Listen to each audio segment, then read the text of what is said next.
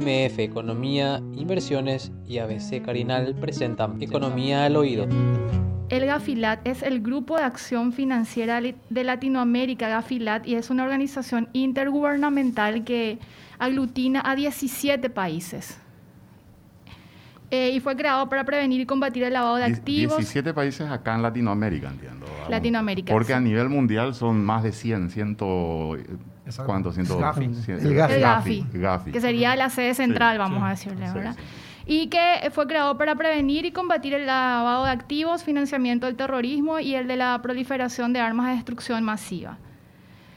Entre los integrantes y lo que estás mencionando, Roberto, podemos glosar. Para, para, entendernos más, lo que hacemos es como país adherirnos a esta organización, ¿verdad? Porque allí se este, habían bajado, si mal no recuerdo, 40 criterios de Gafi que debían cumplir los países para, digamos, superar evaluaciones periódicas a los que son sometidos los países. Entiendo que así funciona el sistema, ¿no? Estás en lo cierto.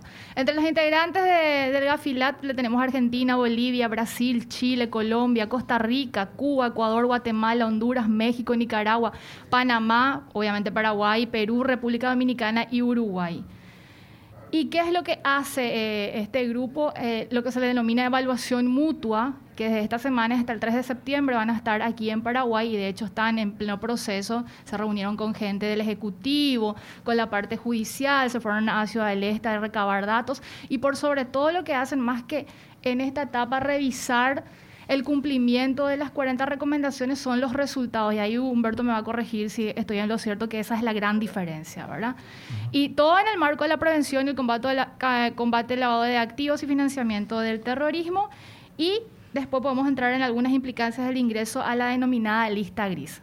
Te cedo, Humberto. No, yo creo que hicieron un muy buen resumen. Efectivamente, es una evaluación de pares entre todos estos países eh, eh, para cada evaluación el grupo designa expertos que son técnicos, funcionarios generalmente públicos de sus respectivos países, eh, altamente técnicos, generalmente son funcionarios de superintendencias de bancos o de oficinas justamente de prevención del lavado de dinero.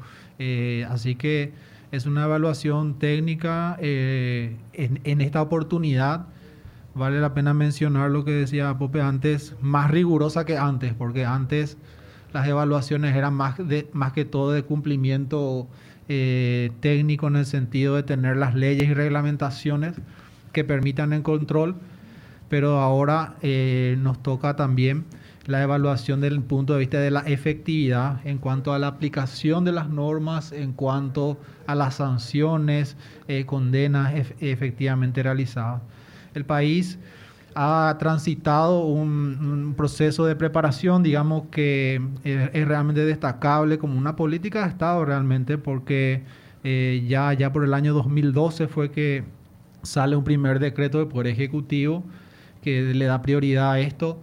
En el 2013 creo fue donde salieron una serie de acciones que se iban a llevar adelante, de fortalecimiento institucional, de eh, reformas legales eh, luego, este, más recientemente, eh, ya por el 2019, se aprueba un paquete legislativo de 12 leyes aproximadamente de, que tienen que ver con, con todo esto, entre los cuales quizás una, de las cuestiones importantes eh, quizás sería resaltar el tema de la evasión impositiva como un delito precedente de lavado que está metido ahí.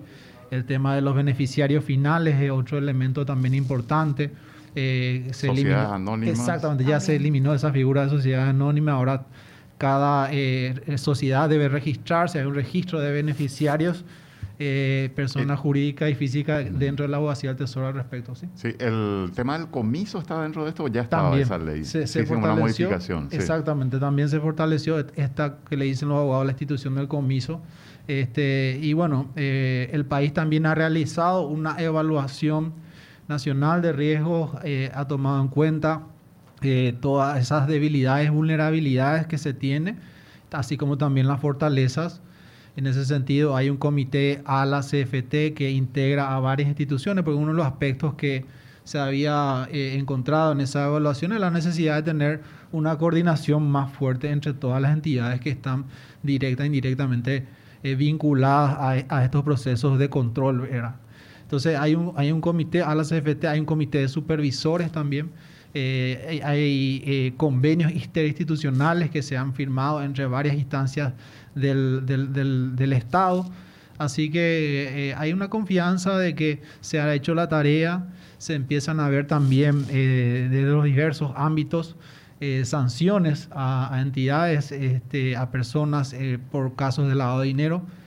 En el Banco Central se han dado también algunos casos, algunos que han sido, eh, digamos que han cobrado notoriedad en la prensa el año, en, este año. Este, y bueno, creo que estamos en un buen camino. Se han desarrollado, o sea, ha terminado la primera semana de esta visita, entiendo que son dos semanas. Eh, el balance es, aparentemente positivo. Este, se han hecho todas las reuniones con, con, las entidades del Estado. Todavía quedan algunas. Y la próxima semana entiendo ya también van a empezar ellos a entrevistarse con referentes del sector privado bancario, de los seguros, de las casas de crédito y, demás. Así que todavía queda por delante, como decía este, antes Bobe, es eh, obviamente el, resultado eh, va a ser muy importante. Pero todavía hay un largo trecho para saber cuál va a ser el resultado, ¿verdad? Porque eso de aquí a diciembre recién vamos a tener un primer borrador, el país tiene todavía la oportunidad de volver a hacer alguna, por decirlo de una manera, descargo. Eh, un descargo. O sea, un este informe va a venir sobre esta visita cerca de fin de año. Paraguay hace un descargo. Allá por mediados del año que viene, más o menos, podríamos tener una definición, ¿verdad? Entiendo que es así, Roberto, así mismo es. O sea que todavía hay un, largo proceso. Eh, y bueno, este, como le decíamos, como decían todos, creo que somos optimistas respecto a todo lo que se ha podido hacer eh, en esto que es realmente un ejemplo de política de Estado. Eh, Humberto, ¿y cómo, qué significa que Paraguay entre, y esperemos que no, a la denominada lista gris de países? Y pregunto eso para saber cómo le terminaría impactando a la gente en materia de acceso a financiamiento, a tasas, imagen país. ¿Cuáles serían esas implicancias eventuales? O sea, ¿cuál es el estatus que estamos? Si caemos al gris, ¿qué pasaría? ¿Cómo se llama el estatus en el que estamos hoy? Ahora no, no, no. País cooperante. Sí, estamos fuera de la lista de la, denominada. gris, ¿eh? Así mismo. Habíamos caído, si mal no recuerdo, en el 2008, corregime, eh, creo que, ¿verdad? Eh, Paraguay cayó y, los efectos que tuvo fue muy, muy importante en materia de, impacto en el sistema financiero. Claro, y probablemente hoy, si eso llegara a ocurrir, Dios, Dios, quiera que no, ¿verdad? Este, los impactos pueden ser más importantes, ¿verdad? Porque hoy tenemos una economía más integrada, tenemos, eh, eh, digamos que un sector público también que, que, recurre al financiamiento externo con regularidad. Entonces, eso va a tener unos efectos muy importantes a nivel agregado de la macro, pero también para las personas, ¿verdad? Eh, que yo, eventualmente puede tener un efecto sobre los corresponsales bancarios y eso implica las transacciones del comercio exterior, por ejemplo, se pueden ver afectadas. Eh, eh, ya no podría eventualmente accederse a eso, o el fisco tendría eventualmente dificultades, o tendría que pagar tasas de interés mucho más altas, cuanto menos. Entonces son todos efectos potenciales negativos que tendría acceder ahora. Hay también, digamos que eh, la posibilidad de que el país entre en un, en un esquema intermedio, quizás de, seguimiento, como típicamente ocurre, ¿verdad? No cae en lista gris, pero cae en un proceso de, de seguimiento que es algo también eh, habitual. Eso te iba a preguntar. ¿Hay un intermedio entre el estatus en el que estamos hoy y la lista gris? Sí. Hay un intermedio. ¿Cómo se llama eso? Entiendo que es, una, eh, es un proceso, le llaman creo que proceso de seguimiento. Eh, uno no recuerdo exactamente las siglas, pero creo que uno es ampliado eh, y ahí es como que estás ya medio que en la lista. Estás en la, en la, lupa, digamos, en la observación. Y digamos, otro proceso de, de seguimiento continuo que sería algo más normal, ¿verdad? Entonces, esas son posibilidades intermedias. Correcto. Y ahí tenemos un resumen en la lámina y ya mencionaba Humberto sobre eh, el riesgo, por ejemplo, de... para resumir un poco qué consecuencias podríamos Estas son algunas de las, de las tantas, ¿verdad? Pero, por ejemplo, el alto riesgo de cierre de cuentas de corresponsales bancarios en el exterior a las entidades locales, porque le ven a Paraguay un país riesgoso. Eso hay mucha gente que no entiende. ¿Qué es un corresponsal bancario, por ejemplo? O sea, los bancos locales para hacer operaciones internacionales necesitan de otros bancos, eh, que son de referencia. Así es, Humberto, ¿verdad? Claro, exactamente. Necesitan de otro banco contraparte en el exterior para poder hacer los giros correspondientes a los pagos de las importaciones, de las compras que hacen las personas. y, también a la, a la venta de dólares a la, También- al- al- al- a la entrega de A dólares. la remisión, sí, de dólares Remisión, también. exacto, Exactamente. exacto. También Que eso es muy importante, ojo, mismo, eh, con sí, eso también. Demasiado. Recordemos que tuvimos una dificultad hace Sí. un tiempo atrás. sí, sí. Caída de las inversiones extranjeras, evidentemente, porque le ven a Paraguay como un país eh, de alto riesgo al estar en la lista gris. Esperemos que no, como decía Humberto. Al Eh, menos las inversiones extranjeras que son serias, ¿eh? Claro. las que son sustentables, las que te pueden dar una proyección, porque Es cierto. cada inversión que hay, algunos buscan este tipo de escenario porque saben cómo se maneja esto, ¿verdad? Ujú. Tienen la oficinita paralela que hace de, Las fachadas. de gestiones, por llamarlo elegantemente. ¿eh? Correcto. Eventual cierre de cuentas a operadores de remesa, esto en perjuicio evidentemente de, de familias que reciben, vamos a decirle, dinero del exterior, de, de sus familiares están fuera. La afectación del riesgo país reputacional, lo que generaría el cierre de canales de negocios eh, internos y externos. Y otras implicancias que, que incluso se puede trasladar al eh, usuario o al caminante, vamos a Claro. decirle. Cuando, cuando Humberto hablaba del tema de que el país podría pagar más tasas de interés, eh, se refiere también a la colocación de bonos, por ejemplo, en Así el mismo. extranjero. Automáticamente esto te hace Sí. que tengas que pagar más intereses, o sea, te eleva el costo de conseguir dinero o financiación como país. Y eso, por supuesto, representa salida del dinero de nuestros bolsillos, porque todos pagamos finalmente. Exactamente. Así mismo, los intereses se pagan con ingresos tributarios y ahí justamente el último punto que mencionaba ahí tiene que ver con esa suba de riesgo país y el riesgo país se traduce en una suba de la tasa de interés que paga el país. Eh, afuera, internamente también, un- Humberto. Buena pregunta esa. Yo creo que también tiene un traslado eh, al mercado interno, ¿verdad? Pero el efecto inmediato serían las tasas externas Afuera. que paga el país, ¿verdad? Correcto.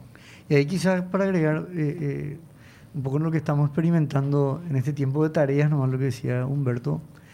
Eh, claro, yo de repente para transacciones simples, eh, nosotros sabemos que los sujetos obligados te, te cuestionan, digamos, ¿no? Eh, este, este fondo, vos decís, "Pucha, es un fondo chiquitito, y te preguntan de dónde viene. Bueno, esa cadena se multiplica, por lo tanto, yo pienso ¿verdad? que grandes bancos, grandes corporaciones pueden absorber ese gasto estructural porque eh, significa más auditorías, más controles, más gastos operativos, porque la cadena sigue hasta los bancos corresponsales, digamos, del exterior, pero al final eh, muchísimas empresas medianas o pequeñas que tienen que hacer auditorías más frecuentes o controles más frecuentes o informes más frecuentes, es un sobrecosto que le, le quita muchísimo margen en la utilidad de la actividad que ellos hacen. Y, lo mismo para, para, para uno, lo que se traduce en tiempo, lo que se traduce en costo, porque muchas veces se traslada también al consumidor final. Y cuántas cosas nosotros, o sea, la mayoría de las cosas que usamos son importadas, o sea, eh, eh, eh, o lo mismo eh, en lo, lo que sería el caso de nuestras exportaciones también, al final eso termina, digamos, afectando tanto al productor, al exportador y después al consumidor final, que es el que en cierta manera usa esos bienes. Y ¿no, en ese Humberto? sentido, Pope, también todo lo que, ya que mencionaste comercio exterior, el comercio de reexportaciones también puede verse obviamente afectado, ¿verdad? Porque tiene que ver finalmente con la triangulación de productos que vienen de otra zona hacia la región y bueno, también hay transacciones financieras eh, detrás en cuanto a su realización. Así que, bueno, los impactos pueden ser muy importantes, ¿verdad? Hoy día para nuestra economía con el estadio de desarrollo en el cual estamos, ¿verdad? Donde, como decía, hay financiamiento externo al cual recurre habitualmente la tesorería, eh, hay un sistema financiero más grande con muchas transacciones, Ojo, remisión ojo de que tenemos también nuestras exportaciones, Humberto, que tienen Claro. que operar internacionalmente. Totalmente. Por eso, eh, o sea, estamos hablando de lo que producimos como país y vendemos. Así es. Y esto puede significar también menor ingreso en términos, eh, digamos, prácticos para las empresas locales que están exportando. Correcto, es así mismo. Porque se complica más la operación internacional para el intercambio, digamos, de divisas. Y con los efectos que puede tener después en el tipo de cambio. O sea, todo es una cadena, no hay un corte ahí después. Claro. En, en síntesis, todos perdemos. El tipo de cambio realmente es una variable que muchas veces se mueve también en función de, de expectativas, de noticias y bueno, cuando un país de repente pierde credibilidad y sube su riesgo país, la moneda pierde valor y se deprecia. Entonces, efectivamente puede también afectar el tipo de cambio. Y en materia de, de evaluación, cuando mencionabas, este, doctor, que esta evaluación tiene una particularidad. Hay una serie de leyes que vos dijiste que son como una docena aproximadamente, que tuvieron que ser cambiadas o creadas para poder cumplir el estándar que nos marca eh, Gafi. Y por otra parte está la aplicación de las normas que ya están vigentes y estas nuevas y los resultados que se han obtenido, que es lo más importante.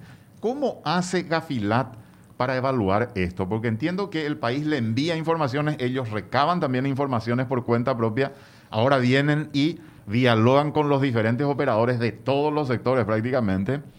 Pero ¿qué es? ¿Cuál es el parámetro? O sea, yo supongo que Fiscalía va y dice, bueno, nosotros obtuvimos tantos comisos, obtuvimos tantas condenas, obtuvimos tantos procesos, etcétera, etcétera. Hay números, estadísticas.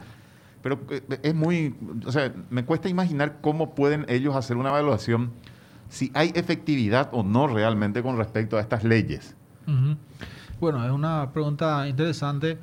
Eh, se han hecho los estudios sectoriales y cada entidad ha hecho estudios al respecto que se han remitido al grupo Gafilat ellos en esta visita in situ lo que vienen justamente además vienen a exteriorizar dudas, a profundizar y a pedir seguramente más respaldo documental de todo lo que se ha eh, puesto en los informes.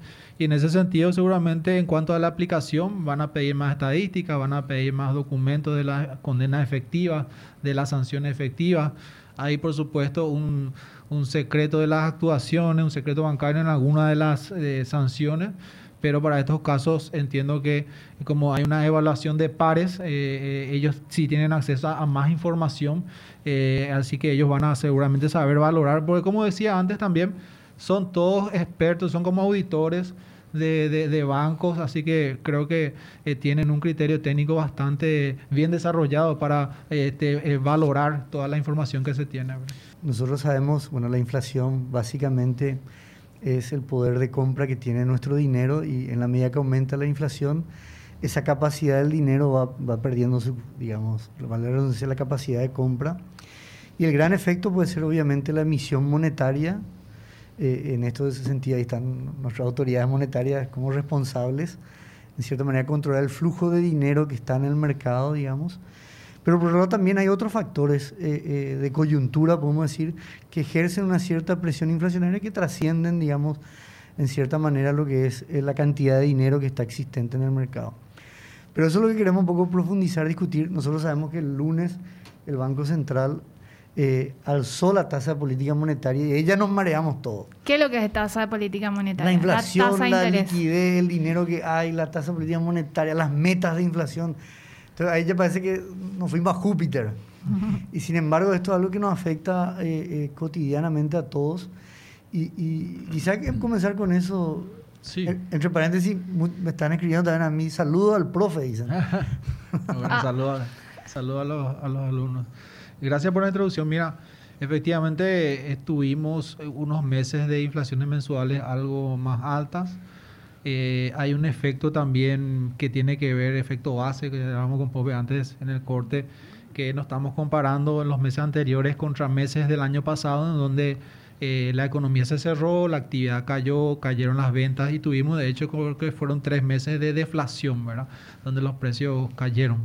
Este, y bueno, entonces eso también es un factor. Eh, otro factor es que hay factores externos eh, la suba del precio de los alimentos es algo que está ocurriendo en todo el mundo.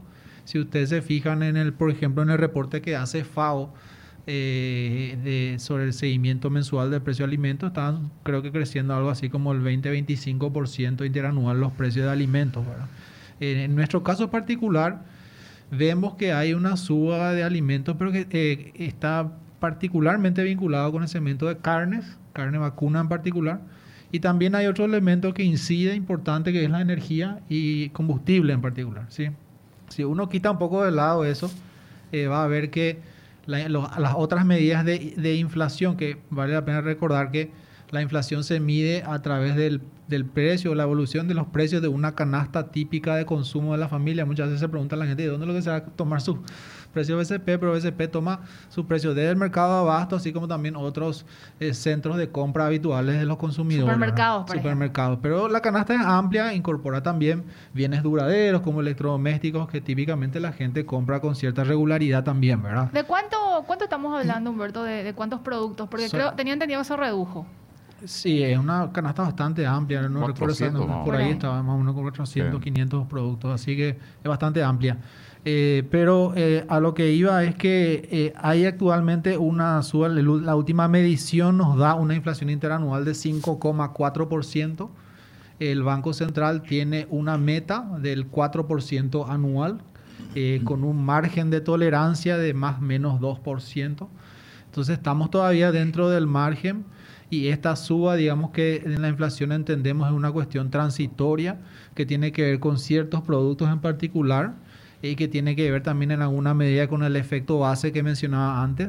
Y hay una confianza, creo, del mercado eh, que se puede ver en las distintas mediciones de, expectativas de que eh, la inflación va de vuelta a converger hacia la meta del orden del 4, 4,1, un poquito más de 4 quizás para fines de este año y para el año que viene de vuelta eh, en el centro de esa meta del 4%. Creo que al final del día eh, Pepo hacía una, eh, una digamos que, descripción de la inflación. La inflación puede tener varios motivos, ¿verdad? motivos externos, como mencionábamos, de la inflación, puede tener también que ver con quizás una depreciación acelerada de la moneda, donde nuestra moneda pierde valor o el dólar se vuelve muy caro, pero también puede haber una causa monetaria, ¿verdad? Que tiene que ver con que quizás haya eh, una emisión monetaria muy acelerada, ¿verdad? Eh, tenemos ejemplos en la región de eso, ¿verdad? Pero a lo que iba nada más es que eh, también mencionaban que ya empezó el proceso de suba en la tasa de política monetaria. La tasa de política monetaria es el principal instrumento a través del cual el Banco Central este, da a conocer sus decisiones o instrumenta sus decisiones.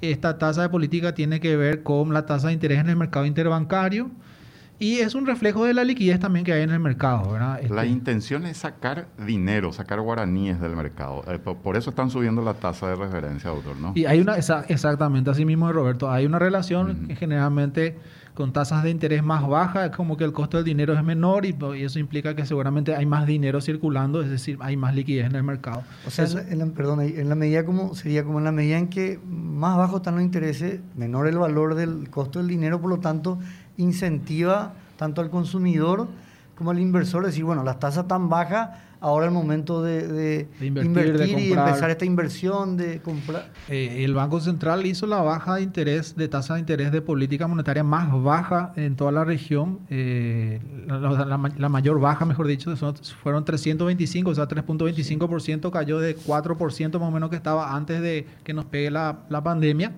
Eh, y se mantuvo hasta ahí, hasta este lunes que empezó de vuelta la suba. Pero no solo eso, también se crearon nuevas ventanillas de acceso a liquidez, eh, este, se bajaron las tasas de encaje, todo eso inyectó liquidez a la economía de una manera importante. Y, la discusión, Humberto, eh, ¿es el momento para hacer eso cuando que ahora podría ser la oportunidad de reactivar la economía y le estamos sacando dinero al, al digamos, al mercado?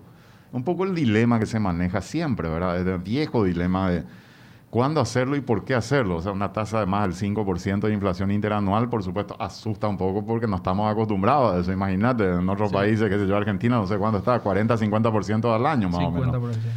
Pero este, digo, eh, uno, nosotros, los que estamos, digamos, en el sector privado, nuestra esperanza es, pucha, eh, ojalá el último trimestre del año podamos facturar lo que no pudimos facturar durante todo el año. Esa es un poco la, la mirada que se tiene y sacarle dinero, bueno, es restringir otra vez el mercado. Es, una muy buena observación realmente. Este, hay que decir que esta suba en la tasa de política monetaria no obedece precisamente a una preocupación de un proceso inflacionario, sino más bien a, eh, a, una motivación de iniciar un proceso de normalización. Estamos viendo señales de recuperación de la economía. Este, ya el indicador mensual de actividad creo que también tenían ahí unos datos, ¿verdad? El indicador mensual de actividad económica tuvo variaciones interanuales de dos dígitos. Eso va a ir convergiendo seguramente hacia la, hacia la proyección de crecimiento para, para este año, que está alrededor del el 4,5%, ¿verdad?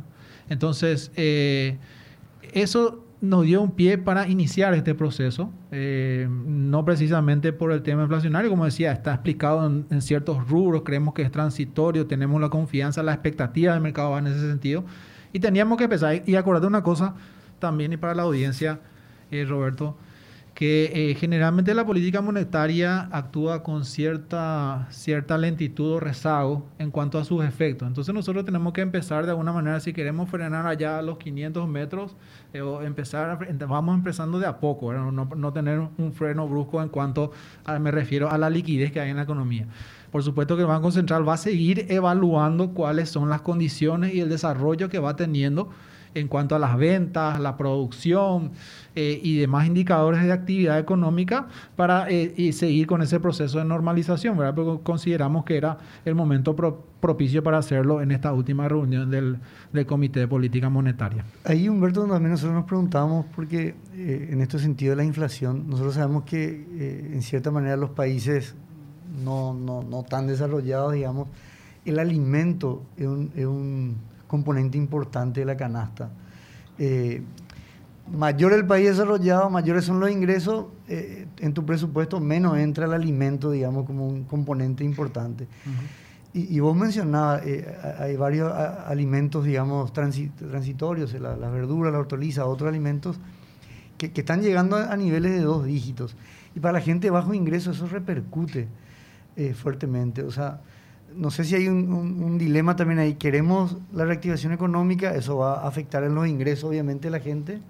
Pero por otro lado, hoy en el consumo, eh, eh, eh, también la gente está sintiendo. El, combustible, por ejemplo, como hemos mencionado, ese a un factor externo de, oferta mundial. pero bueno, tres veces subió. Hablábamos 22% interanual. o 22% acumulado, incluso en el año, las tres subas fueron este año, y eso en el día a día se siente la gente que todavía no está con esos ingresos. Y, es más, si profundizamos indicadores, eh, eh, la población activa, digamos, descendió en este segundo trimestre, el desempleo también, o sea, no sé ah, cómo, cómo ven eso. Una precisión ahí, si me permitís. Sí. En cuanto a los números del mercado laboral, eh, en realidad la PEA subió como en 340 mil personas, ¿verdad? Si comparás contra el año pasado, y vos tenés que más o menos 240 mil fueron eh, gente que venía de los inactivos y otros 100 mil son nuevos incorporados al mercado laboral. Eh, la mayor parte de ellos, 8 de cada 10 de esos 340, están ocupados entonces, hay un proceso ahí, creo que la reincorporación de gente que estaba inactivo al mercado laboral es algo positivo que muestra que tienen expectativas, que... O que, ahora están buscando trabajo. Sí, que, ven que hay más actividad. Claro, hay un segmento que está buscando, pero otros que están ocupados. Y ahí viene siempre el cuestionamiento que tiene que ver con la calidad del empleo, que efectivamente ha habido un aumento en el empleo de la mano de obra, digamos que eh, en categoría de cuenta propia lo cual es un factor ¿verdad? que siempre ocurre, ¿verdad? Eh, así que en la medida que este proceso se sostenga, nosotros tenemos la confianza de que va a haber de vuelta una recuperación también del empleo asalariado y otras categorías de empleo que seguramente significan mejores condiciones de, trabajo. Pero quería ir un poquito atrás y dejar claro de que este proceso de, de, suba de tasa de interés, bueno, esta primera suba en la tasa de de interés de política monetaria. Tampoco significa que vamos a drenar la liquidez y vamos a dejar la economía sin, sin recursos. No, eh, se va a mantener, por supuesto, el nivel adecuado de liquidez que requiere la economía, pero que sea compatible, digamos, con una inflación del 4%. Eso es importante que la ciudadanía también entienda, porque muchas veces cuando hay un exceso de cantidad de dinero, eh, la gente, eh, veamos el caso de nuestro vecino, ¿verdad? busca deshacerse y buscar otra moneda más fuerte y bueno, termina afectando finalmente a la inflación. Eso no queremos que ocurra en ningún momento y, y de hecho que estamos muy lejos de eso porque tenemos una institucionalidad y credibilidad de la política monetaria del Banco Central, ¿verdad? Eh, como, como de los mejores de la región. Así que eh, eso me quería dejar claro, va a ser un proceso gradual donde las condiciones de liquidez eh, el, el para el crédito, este, para la actividad económica en general, van a seguir siendo bastante beneficiosas, ¿verdad? Porque acuérdate que estamos en el 1%. Si, si vos te pones a pensar, hoy la inflación es 5,4%. Entonces, ¿cuál es la tasa de interés real de política monetaria? Si yo descuento esa inflación, estoy en negativo. O sea, es claramente una política monetaria todavía muy expansiva y va a seguir siendo expansiva. Aunque sigamos en este proceso eventualmente de otras subas de tasas de interés de política monetaria que pueda ocurrir hacia adelante, la política monetaria va a seguir siendo bastante expansiva, expansiva para que la ciudadanía entienda en el sentido de que hay dinero circulando en la economía que eventualmente le va a llegar en la forma de ventas, ingresos, etcétera. Algunas preguntas que fueron llegando. Adelante, señor. ¿Por qué el BCP no publica in extenso los datos de precios de los productos de la canasta para calcular la inflación? Dice, o sea, que abra esa, e, esa encuesta con todos los datos que tiene, cómo recogen para que la gente pueda hacer un control paralelo. Incluso una crítica que siempre se hace al Paraguay, que no hay un órgano privado que haga una estimación paralela al Banco Central, porque se dice acá, el Banco Central es juez y parte. ¿Por qué? Porque el Banco Central mide la propia inflación, que no debería hacerlo, ¿verdad? Debería hacerlo el Instituto Nacional de Estadística en todo caso. Pero, eh, ¿por qué realmente no se publica esto? Bueno, es una buena pregunta, ¿verdad? Este, hay una desagregación en varios componentes de la canasta. Eh, los ponderadores también en algún momento cuando se hizo el cambio de año base eh, fueron eh, compartidos con todos, o sea, los ponderadores en cuanto digo cuánto pesa, qué sé yo, carne, cuánto pesa el precio del, del, pasaje. Todo eso se hizo público, ¿verdad? Por, digamos que cuestiones estadísticas y de prácticas no hay mayor detalle, pero no, tampoco es que creo que eso hacia adelante seguramente también se podría atender. Hay que mencionar que también eh, el Instituto Nacional de Estadísticas, bueno, antes Dirección de Estadística, Encuesta y Censo, eh, está en un proceso de fortalecimiento y bueno, de hecho hoy es, el INE. Y el Banco Central está buscando justamente tener un trabajo más coordinado con ellos.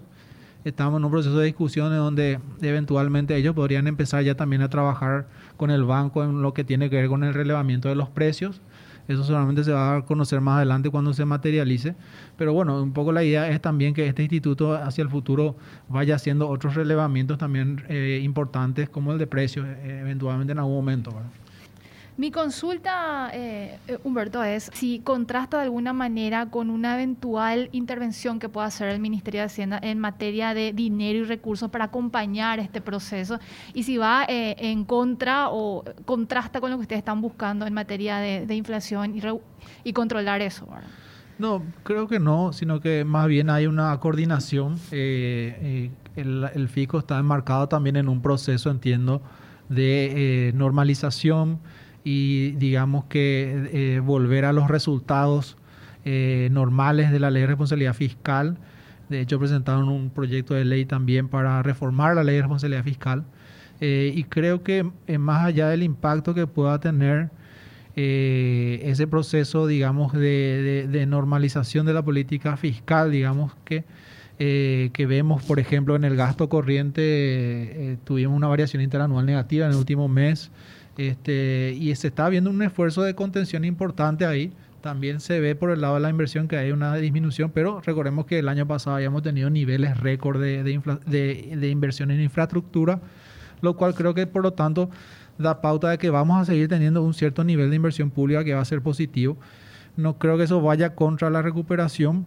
Creo que los agentes también valoran y es eh, algo muy importante que se haya tomado la decisión de iniciar ese proceso de, normalización.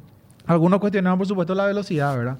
Pero justamente ahí está la discusión también, ¿verdad? De el impacto que puede tener en la economía. Eh, entonces, entiendo que el fijo apunta hacia un resultado de, déficit fiscal del orden del 4% para este año y, de esa manera ir eh, convergiendo hacia el 1,5% que creo que se mantiene en el proyecto de ley actual eh, que está en el Congreso. Así que no creo que vaya en contra. También entró, por supuesto, en la valoración de, y en las discusiones de la política monetaria. Y justamente la idea es tener un proceso muy gradual y suave de normalización. Tiene que ver con seguir proveyendo a la economía de la liquidez, de los estímulos eh, que vienen por el lado eh, monetario y financiero para que la economía siga, siga ese proceso de recuperación. Creo que el mercado, las personas, los empresarios, eh, la comunidad internacional que nos mira muy de cerca, las calificadoras de riesgo, valoran que empecemos un proceso de normalización que ya está en curso en el ámbito fiscal y también en el ámbito monetario. Quizá Humberto, no sé, la, la, la importancia, digamos, de, justamente un banco central autónomo. En este sentido también, ahora que ya estamos sintiendo ciertas campañas electorales, se juntaron los municipales, cierta manera, después también vienen las presidenciales. Y bueno, lo, lo, que implica para un país, digamos, la solidez macroeconómica que, que, en cierta manera, una institución como el Banco Central puede regalar a... Así mismo, y yo creo que eso se traduce eh, en, los, eh, en las expectativas del mercado. Eh, el Banco Central hace un sondeo, le pregunta a los operadores, a los que hacen proyecciones, a los economistas, cuál es su expectativa en cuanto al crecimiento, pero también la inflación. Y, eso se ve muy claro, ¿verdad? Que todos esperan que la inflación, la meta inflacionaria se cumpla. 4.1 creo que el, último, la última expectativa que se tiene de la medición para este año y 4% el año que viene. con lo cual estamos dentro de la meta y eso en gran medida, en gran medida tiene que ver con lo que señalabas de la credibilidad que se tenga hacia la política económica, hacia la política monetaria, hacia el Banco Central, que es un activo muy importante que tomó tiempo construir. Eh, el Banco Central está cumpliendo 70 años, el, el Guaraní va a cumplir 80 años y no le hemos quitado ni un cero. Eh, y creo que eso es algo bastante y no deberíamos sacarle. Y es una buena pregunta. es un proyecto que quedó por ahí en el tintero. Hay muchos dicen que hay que sacarle, va a poder actualizar. En la prepandemia me parece que estaban hablando sobre esa posibilidad. Se habló que se iba a presentar nuevamente aquel famoso proyecto. Y está el proyecto creo que ya hecho de hace un tiempo ya. está por ahí, sí. Estaban esperando el momento, seguro. Bueno, acá hay una persona que dice, está preocupada porque el precio del asado se disparó, dice, a 30 mil guaraníes el kilo. Que realmente está subiendo mucho los precios de, la carne. De la ¿eh? carne, así mismo. Y eso es lo que mencionaba, que uno de los factores ahora, eh, los consumidores muchas veces también actúan buscando bienes sustitutos, ¿verdad? Eh, este, seguramente uno van a buscar otros cortes para hacer el asado. O un pollito. un pollito. El señor envía un tupper con purina, por ejemplo. ya estamos comiendo purina. Yo por eso estoy suspendiendo el asado, Roberto, para más adelante, cuando hay mucha sequía ahora, entonces... Pero, Pope, vos no compras los asados. lo tuyo, la palabra comprar no está, lo de tu Está hablando el doctor, Perdón, perdón, Humberto. Eh, buenos días, el Banco Central nos sirve acá, alzan los precios cuando quieren, las casas de cambio especulan y nadie controla. Todo es una mentira y ojalá lean mi mensaje. Cumplo con el oyente. Mira, nosotros tenemos desde el año 2018 una nueva carta orgánica. Eh, o sea, se modificó la carta orgánica del Banco Central, también el sistema financiero bancario.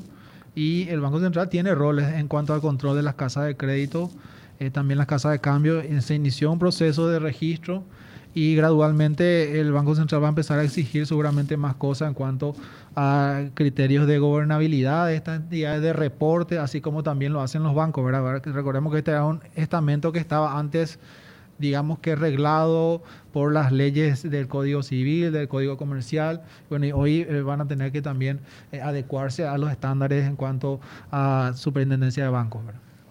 Quizá podemos ver ese gráfico del tipo de cambio. Adelante, eh, estamos, está ahí, estamos doctor, empezando septiembre, muchas empresas empiezan a hacer su presupuesto, muchas son importadoras quizás, o el tipo de cambio les afecta, digamos. Porque ahí también quizás nos podría explicar lo que, poquito lo que queda. El Banco Central interviene en el mercado financiero, ¿no es cierto? Y eso, en cierta manera, también afecta la, la oferta, la cantidad de dólares eh, eh, y, quizá un poco de tu proyección o, cómo ustedes... Ahí estamos viendo la gráfica. Ahí se ve, por ejemplo, en, la, en, la, en, la, parte superior, digamos, está el tipo de cambio y la evolución. Vimos cómo, eh, digamos, en abril llega a niveles de 6.300. Y es el momento también, en cierta manera, cuando el Banco Central deja intervenir. Vemos ahí la raya en el gráfico de abajo, el segmento así como lineal y en la medida en que empieza, que, que, deja de intervenir, el, tipo de cambio vuelve en cierta manera a subir. Que también era una coyuntura especial, que era las hojas habían retrasado, eh, eh, no, no, estaban entrando divisas. Pero bueno, escucharte un poco, Humberto. Claro, a, ver, el tipo de cambio, bueno, el Banco Central tiene un esquema de metas de inflación, el objetivo principal es la estabilidad de precios, la inflación, eh, también el normal desenvolvimiento de los pagos internos y externos, eso implica también eh, evitar que haya fluctuaciones bruscas del tipo de cambio, pero el Banco Central no puede alterar la tendencia del tipo de cambio. Así es que el tipo de cambio, el precio del dólar, para que la ciudadanía entienda más precisamente, el precio del dólar empieza a subir por factores externos, eh, qué sé yo, porque el dólar se fortalece en el mundo, porque eso es lo que hoy estamos viendo en cierta medida, de que el Banco Central ya está como que, eh, el Banco Central de Estados Unidos, digo, anticipando de que va a dejar de comprar activos en el mercado de valores y eso va a tener su efecto eh, que va a disminuir la liquidez y bueno, eh, probablemente eso también venga aparejado con una revalorización del dólar como ocurrió en escenarios anteriores, ¿verdad? Y ni hablar si allá por el 2023 o 2024 cuando empiezan a subir las tasas de interés, otra vez seguramente vamos a ver un escenario similar. Lo que quiero decir nomás es que hay factores externos que explican sobre los cuales nosotros no tenemos control, ¿verdad? Ahora, las intervenciones que vos señalás ahí del Banco Central hay que entenderlas también de dos perspectivas. El Banco Central eh, de, alguna manera hace es eh, drenar la liquidez en moneda extranjera que llega a la economía eh, de una manera más suave, de forma tal que tampoco haya eso que decía antes, esas oscilaciones bruscas que son muy malas, ¿verdad? Porque cuando vos tenés oscilaciones bruscas, este, de alguna manera perdés también el hilo de hacia dónde se va y ahí es como cierta incertidumbre. Entonces, lo que el Banco Central en realidad hace generalmente son intervenciones compensatorias de toda la, liquidez en dólares que inyecta principalmente la tesorería, ¿verdad? A través de sus respectivas emisiones de bonos, préstamos con organismos multilaterales, el fisco inyecta dólares, ¿verdad? El Banco Central como agente financiero del Estado le, le, pasa guaraníes, ¿verdad? Pero el Banco Central también tiene que devolver esos dólares al mercado y eso es lo que va haciendo. Entonces, mucha, la mayor parte de esas intervenciones que vos mostrás ahí, si no toda, tiene que ver con operaciones compensatorias. No hay operaciones activas desde el punto de vista de buscar que el dólar alcance cierto valor. Eso no se busca, sino que lo que se busca eventualmente es ante presiones que consideramos que no tienen fundamentos, eh, salir quizás a eh, eh, poner más dólares en el mercado. ¿verdad? De hecho, el Banco Central hace también una estimación de cuál es el tipo de cambio real de equilibrio, que esto es, no es el, precio del dólar en pizarra, sino es tomando en cuenta también el precio en dólares, el precio en guaraníes, para ver cuál es la situación real de nuestra moneda. Y nuestra moneda está un poco algo depreciada en relación a lo que teníamos antes. Eh, y eso se puede ver tanto contra el peso argentino, contra el real, está depreciada. Entonces nos da la pauta de que eh, quizás hacia adelante va, a haber seguramente va, tiene que haber un proceso en donde el tipo de cambio real vaya de vuelta hacia sus niveles normales. Ahora, eh, eso explica también parte de la intervención que quería hacer. Eh, Humberto, no se ve que vayamos a tener eh, cambios bruscos hasta fin de año al menos. Podemos decir eso. Y recurro la, la tendencia es que vaya subiendo, pero algún cambio brusco es lo que preocupa a veces, ¿verdad? No, cambios bruscos no. y como te decía, eh, nosotros no hacemos, el Banco Central no hace proyección al tipo de cambio, pero sí eh, esta encuesta de variables económicas, que es justamente el sentimiento del mercado, las expectativas del mercado, nos da cuenta también de eso, ¿verdad? Que está más o menos en los niveles que está eh, actualmente. Así que no, no, no vemos que vaya a haber esos cambios bruscos que vos señalar. Eh, el día que abra, el dólar muy retrasado, el día que abran frontera con Argentina se funden los super, el dólar tendría que estar a 9 mil para, para ser competitivo. El día que China no compre más soja, que no faltan mucho, los emergentes se van al tacho dice este bueno, yo no veo tan así, Humberto, la proyección de lo que puede ocurrir. Al contrario, yo creo que China va a ser más demandante a medida que pase el tiempo porque está mejorando su poder adquisitivo y mucha gente que está en, eh, que estaba en la pobreza está pasando a la clase media y mucha gente de la clase media está pasando a la clase alta. Así es, así mismo. Ellos tenían como una estrategia de mucho énfasis en inversión y ahora se fueron para el lado del consumo. O sea, ellos van a seguir demandando. Claro, claro. Pues lleva muchos años de crecimiento, entonces eso se estabiliza en un momento dado y ahora entra el tema consumo, el fenómeno que se dio en todos los países del primer mundo. Y nuestro desafío es poder hacer relaciones directas con China. En relación a lo que decía el oyente, en realidad nuestra moneda, si uno mira contra el peso argentino, eh, se depreció bastante. Eh, sigue habiendo comercio, lamentablemente, ¿verdad? De, de contrabando de algunos productos en particular eh, y eso un poco tiene que ver con si vos mirás, a pesar de la depreciación, comparado contra el 2018, quizás todavía eh, hay un, como un cierto nivel de apreciación, pero en el último año ha habido una depreciación en términos reales, ¿verdad? Importante. Y eso ayuda un poco para frenar este comercio, ¿verdad? Yo quería aprovechar también, eh, Humberto. el tema deuda veo que sigue creciendo. La relación está a 33 puntos, casi 34% del Producto Interno Bruto. ¿Cómo lo ven desde el Banco Central del Paraguay? Porque veo que eh, yo no sé si el Ministerio de Hacienda va a soportar un proceso de congelamiento, digamos, del endeudamiento externo. Me parece muy difícil ese escenario por el volumen de dinero que recauda y los gastos que tiene, la demanda que vamos a tener en algunos sectores. Entonces, ¿cómo lo están viendo ustedes? Eh, ¿Cuál, es la, digamos, cuál debería ser el camino que, debería, que tendríamos que seguir en ese sentido? Bueno, el Ministerio de Hacienda es el que rige la política fiscal y en cuanto al endeudamiento, por supuesto que eso tiene implicancias también para toda la economía en su conjunto. El Banco Central también eh, revisa y monitorea. Eh, creemos que durante un buen tiempo, con las tasas de interés a, nivel internacional muy bajas que tuvieron por mucho tiempo, eh, fue una medida razonable, racional aprovechar esa abundancia de recursos eh, en, el, en, el mercado internacional.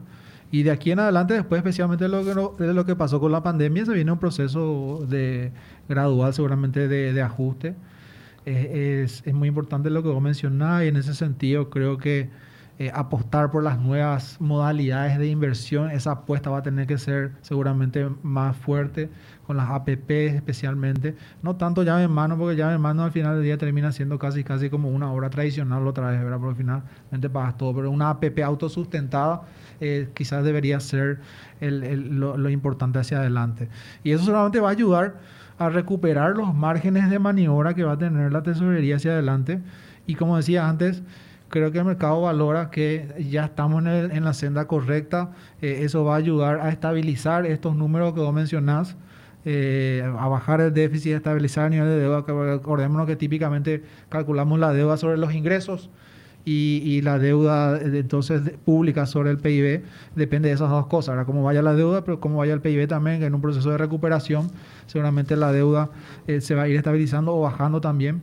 Eh, y bueno, el FICO tiene hoy otras herramientas también para poder cumplir con sus obligaciones, como la ley de administración de pasivos, dado, este, digamos que la importancia que cobró el endeudamiento con bonos externos, bonos soberanos en el mercado internacional, eh, seguramente el FICO va a estar muy activo también con esta modalidad eh, de, emisiones de deuda. Y bueno, tenemos confianza que ese proceso va a seguir de una buena manera, eh, preservando la, la, estabilidad fiscal, la sostenibilidad fiscal hacia adelante. pudimos hacer uso de eso durante la pandemia, todos esos márgenes de maniobra que tenemos y ahora lo que queda es la tarea un poco más difícil de recuperar esos márgenes de maniobra. Y la calidad del gasto, ¿verdad? Que el gasto rígido no siga creciendo con estos últimos momentos que están analizando ya para el presupuesto 2022. Con respecto al dato de, deuda pública, en el Ministerio de Hacienda se ve en el portal que a julio de 2021 la deuda pública asciende a 13.163,2 millones de dólares, o sea, 34.2% del Producto Interno Bruto. Y 34.2. correcto.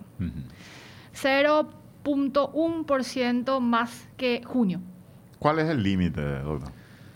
Pues se habló 30% en nuestra frontera, hoy ya estamos 34, después ya subió a 40 y no sé, sé que hay países que se endeudan hasta por encima de los 100%, ¿verdad? Sí, no, nosotros no creo que tengamos esa posibilidad, pero creo que para un país con nuestro grado de desarrollo hay distintas estimaciones sobre eso, Roberto, y, realmente oscila, ¿verdad? El, el número pero está más o menos entre la última eh, estimación así como amplia que se hizo fue con el Fondo Monetario que daba un margen allá en el techo de más o menos 45. Yo creo que en el proyecto de ley que plantea el Ejecutivo, el Ministerio, no sé si se planteó, me parece 40, 40 como límite. Entonces, creo que eso es todavía tolerable. Obviamente va a significar seguramente reducir los márgenes de maniobra porque, claro, implica también un gasto en intereses que se paga con recursos ordinarios. Entonces, que es finalmente el mayor peso y lo que tiene que preocupar, ¿verdad? Pues es lo que uno tiene que ir cumpliendo eh, de manera semestral o anual. Así mismo. Eh, Humberto, gracias por visitar. No, gracias a ustedes. Un ¿eh? gusto siempre estar acá. gracias. MF Economía Inversiones. Ideas globales para necesidades locales. Visítanos en www.mf.com.py.